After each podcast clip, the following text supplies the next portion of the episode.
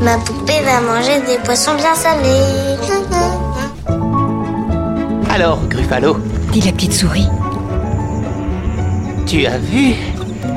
Tout le monde a peur de moi.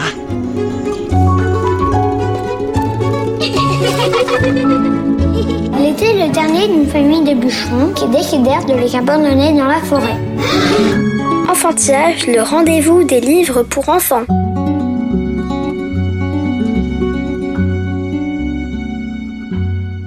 Bonjour et bienvenue dans Enfantillage, le rendez-vous des enfants qui aiment lire et des grands qui ont su garder leur âme d'enfant.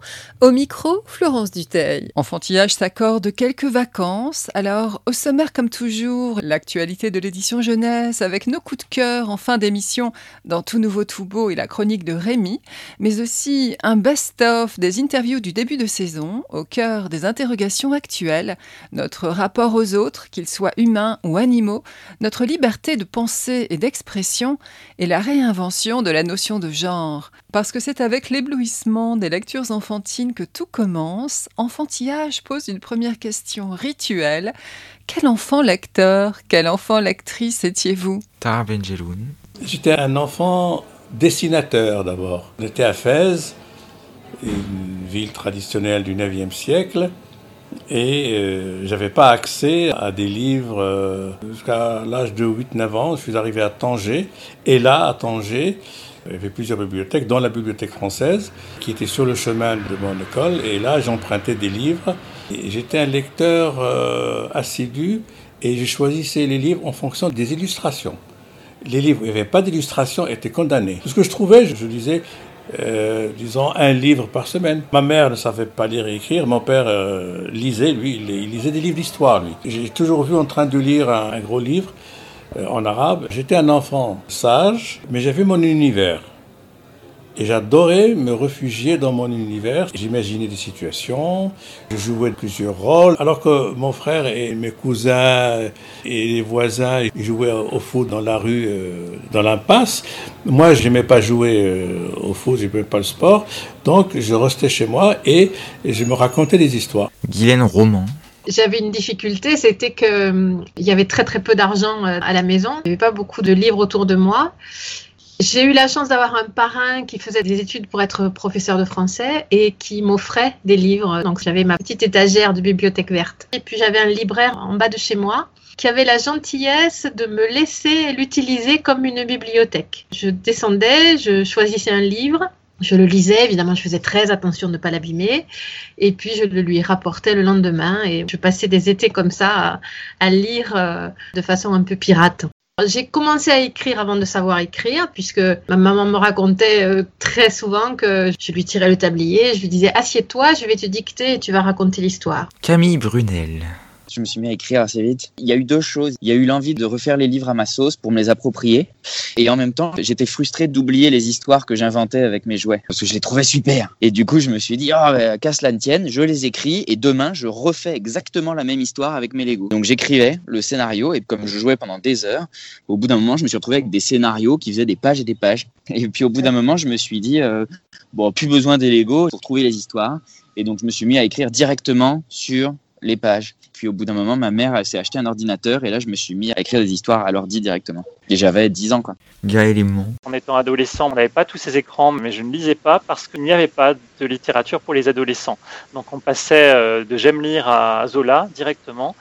Et quand on n'était pas fait pour Zola, et ben, et ben ça voulait dire la littérature, c'est pas pour toi. Gaël Aymon venu au micro d'enfantillage pour Silent Boy chez Nathan. Aller vers la simplicité, aller vers une épure et, quelque chose qui donne une impression d'être sans prétention. C'est un vrai travail, c'est un trompe-l'œil. Si j'écrivais réellement comme un adolescent euh, parle dans une cour de lycée, ça serait illisible. Donc évidemment, c'est une recherche stylistique en soi. Moi, je trouve pas que ça soit tirer les choses par le bas si c'est fait avec sincérité, si c'est pour dire quelque chose, et si on peut toucher un lecteur qui n'avait juste pas le livre qui était fait pour lui. Il y en a qui attendaient ce livre-là. On a tendance à abandonner la lecture à voix haute pour les adolescents alors qu'il suffit d'avoir essayé ça dans une classe et on voit tout de suite qu'en fait ils adorent ça. Il y a quelque chose d'assez magique dans cette manière de partager la lecture avec quelqu'un, avec une voix. C'est pas j'écris tout seul dans mon coin parce que je me trouve génial. Quand on arrive à captiver un auditoire et, et qu'on a des ados qui après s'arrête en disant Waouh, il lit trop bien, ah, bah, je vais l'acheter tout de suite, je veux le lire, euh, madame, madame, vous allez le commander. C'est ce qui donne un sens à, nos métiers. L'expression avec des mots qui soient exacts donne une liberté. Je dis souvent aux élèves que je rencontre que le français est peut-être la matière la plus importante pour eux dans la vie, qu'ils ne s'en rendent pas compte parce que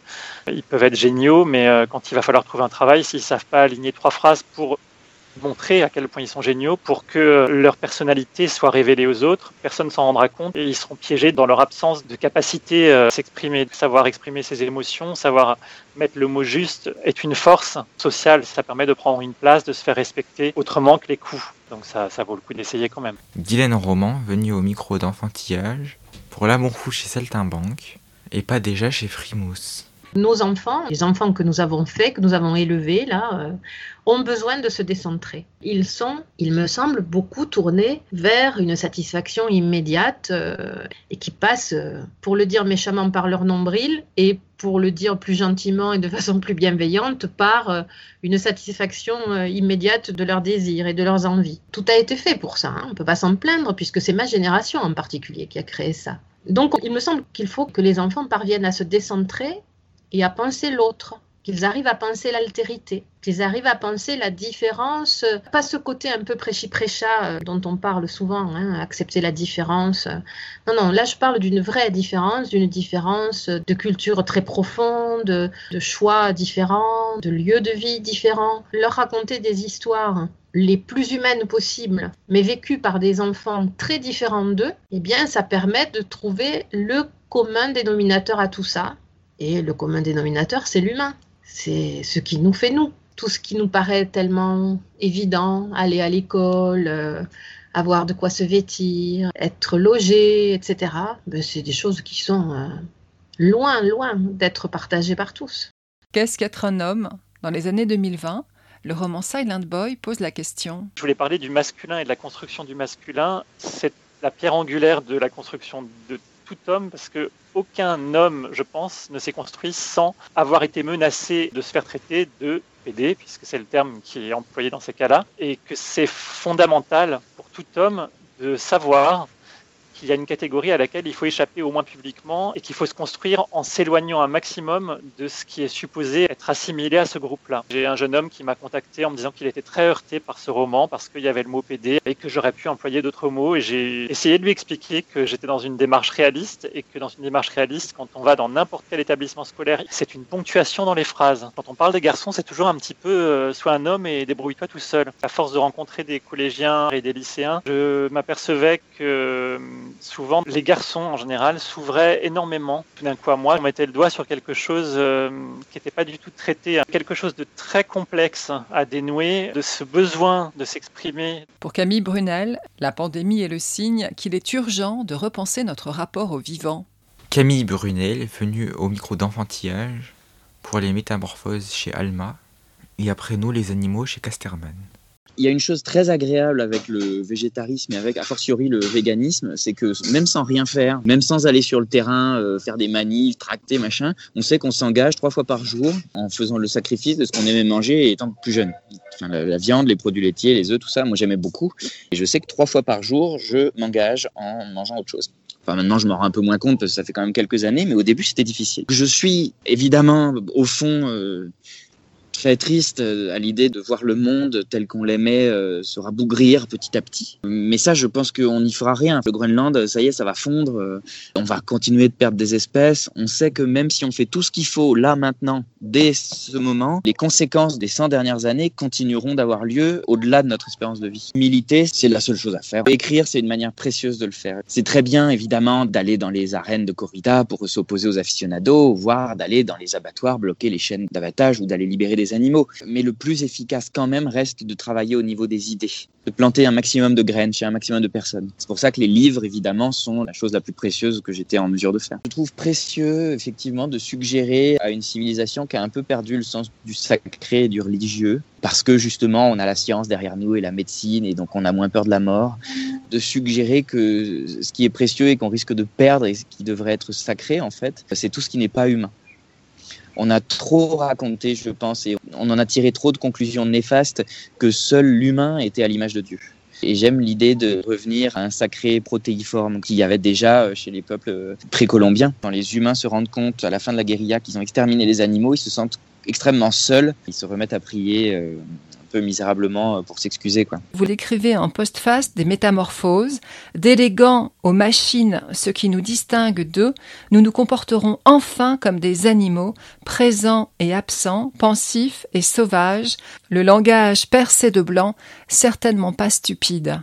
Pax Animalia, on sait qu'il y a vraiment euh, chez les animaux une quête de la bonté euh, aussi, hein, et que des relations d'amitié intraspécifiques, il y en a partout, qui ont juste été moins documentées parce qu'elles sont moins spectaculaires et qu'elles ne nous permettent pas de raconter ce mythe de l'humain civilisé face à l'animal sauvage. Je veux saper ce mythe-là, je veux raconter, et après les animaux fait vraiment ça, que le monde animal, ça n'est pas foncièrement plus le struggle for life que chez les humains, et qu'il euh, y a partout des relations d'amitié, de bonté, d'amour, euh, des relations civilisées en fait. Tar Benjeloun mais la philosophie, parole libre qui n'est salie par aucun intérêt matériel, par aucun calcul, par aucun égoïsme, à la portée des enfants. Tar Benjeloun venu au micro d'enfantillage pour la philo expliquer aux enfants chez Gallimard Jeunesse. C'est en allant dans les écoles et dans les collèges parler du racisme ou de l'islam à des enfants que je me suis rendu compte que je leur expliquais des concepts philosophiques. J'adorais enseigner, ça revenait, et puis je commençais à leur expliquer ce que c'est que le droit, ce que c'est que la justice, ce que c'est que la race humaine, etc. Et je me suis dit, mais un enfant est capable de comprendre tout à partir du moment où on prend le temps d'abord de respecter et de faire confiance à son intelligence et à sa capacité de comprendre et d'entendre. Je ne dis pas on va faire de la philo parce que ça va leur faire peur, mais on parle de la vie. Et dans la vie, il y a des mots et des concepts qui surgissent tous les jours dans notre action ou notre parole. À la cour de récréation, quelqu'un fait une bêtise, il dit T'as pas le droit de faire ça. Ah, c'est quoi le droit? Et j'explique. Ou alors il dit euh, Oui, j'ai une mauvaise note, c'est pas juste. Ah, c'est quoi la justice? Et ainsi de suite. C'est-à-dire finalement, on fait la philosophie sans le savoir et sans le dire. J'espère que je vais convaincre euh, l'éducation nationale qu'on peut commencer à faire des leçons de philo à partir de la sixième ou la cinquième. Un enfant aujourd'hui peut tout à fait lire les dialogues de Socrate. Socrate parlait simplement, c'était un homme du peuple, et Socrate faisait parler les gens, ce qu'on appelle la maïutique, c'est-à-dire les faire parler sur la vie et les grandes questions que se posent aussi bien les enfants que les parents. Pour moi, Socrate reste un modèle d'approche et de contact avec le monde de l'enfance. Et je raconte son histoire parce qu'à la fin, il a été accusé euh, injustement et il va mourir. Une information que je donne aux enfants, une vie où il n'y a pas de principes et de valeurs est une vie de barbares ou d'animaux. Et encore, les animaux qui n'ont pas de principes ni de valeurs sont parfois beaucoup moins barbares que les humains. Vous proposez comme un petit labo de philo sous la forme d'expériences philosophiques. La première d'entre elles porte sur l'idée d'Alain selon laquelle penser, c'est dire non. Vous n'y répondez pas dans le livre. Quelle est votre propre réponse? Alain avait raison. Penser, c'est questionner, c'est avoir des doutes, c'est mélanger des idées. En arabe, il y a un dicton qui est très joli, il dit je dis en arabe, après je traduis, ton œil, ta balance. C'est-à-dire finalement, le regard qu'on porte sur une réalité, eh bien, il faut savoir la relativiser. Ce sur quoi j'insiste à chaque fois, c'est que l'enfant pense par lui-même et se pose des questions. Est-ce que j'ai raison? Est-ce que j'ai tort? Autrement dit, responsabiliser l'enfant et lui donner ce respect minimal qui consiste à le considérer comme un être humain conscient et intelligent et capable de tout comprendre. En plein procès des attentats de Paris, vous osez poser la question qui fâche. Doit-on, en application de la liberté d'expression, publier des dessins qui caricaturent un prophète? Comment imaginez-vous que cette interrogation sera reçue dans les collèges, les lycées où beaucoup, à l'époque, ont déclaré ne pas être Charlie? C'est une question très délicate. Moi, à l'époque, euh, j'ai résolu la question par une, réflexion très simple. J'ai dit, le prophète, c'est un esprit. C'est pas un homme avec une barbe, avec un, turban. C'est quelqu'un qui nous montre la voie de la sagesse et de la bonté. Jésus, c'est ça. Euh, Mohammed, c'est la même chose. Moïse, ce sont des personnes exceptionnelles qui viennent au monde pour nous ouvrir des avenues pour le bien. Bon, les caricaturer, on va faire d'eux des hommes euh, d'une grande banalité. Alors c'est pour ça que moi les caricatures, euh, soi-disant de moi, mais ça ne m'a pas touché, ça ne m'a pas gêné. En même temps j'ai dit, oh là là, on va provoquer beaucoup de malheur. Moi, je pense comme ça, mais tous les musulmans ne pensent pas comme moi. Et ils ont été blessés dans leur euh, idée qui se fonde de l'islam et du prophète. À quoi bon les blesser? C'est inutile. En même temps, on est dans un pays laïque. Et dans la laïcité, il y a la liberté de blasphémer. C'est une société qui a son histoire. Mais il faut comprendre qu'il y a d'autres sociétés qui ne sont pas arrivées à ce niveau-là. Allez parler de laïcité en Arabie Saoudite, en Égypte, euh, en Algérie. Pour eux, la laïcité, c'est l'athéisme. Ils ne veulent même pas entendre parler ni discuter de ça. Donc c'est compliqué. Moi, j'ai été Charlie, bien sûr, parce que j'ai perdu beaucoup de mes amis. Dylan Roman, venu au micro d'enfantillage, pour l'amour fou chez Saltimbanque, et pas déjà chez Frimousse. On a entendu à l'occasion de l'hommage à Samuel Paty la fameuse lettre de Jean Jaurès aux instituteurs. L'agrégé de philo et ancien professeur les enjoint à ne pas fabriquer simplement des machines à épeler. Et il écrit Vous tenez en vos mains l'intelligence et l'âme des enfants. Vous êtes responsable de la patrie. Comment ces mots ont-ils résonné en vous? Pas regardé l'hommage parce que c'était trop d'émotions. J'ai regardé les autres hommages quand il s'agissait de policiers ou de journalistes, ou mais là, le fait que ce soit un enseignant m'a tordu le cœur et vraiment je ne pouvais pas le regarder. La phrase que vous évoquez là, elle est d'une puissance incroyable, surtout à un moment où euh, on assiste à un retour en arrière euh, dans la façon d'enseigner la lecture aux, élèves, où on revient à un béaba euh, mécanique et strict qui les éloigne du sens. Et on a beau le dire, et les chercheurs ont beau l'expliquer, que lire c'est comprendre, que c'est se projeter, que c'est imaginer et que ce n'est pas juste faire une espèce de mécano avec la langue, c'est rentrer dans de l'humanité, dans une espèce d'épaisseur d'histoire, euh, je veux dire là au sens historique. Hein. Lire, c'est pas seulement un apprentissage qui remplit un enfant, mais qui le construit. C'est pas juste une question de technique. Apprendre à lire, ça modifie la personne. Un enfant qui sait lire n'est plus le même que le moment où il ne savait pas lire. Retrouvez les interviews intégrales sur le site d'enfantillage. Enfantillage.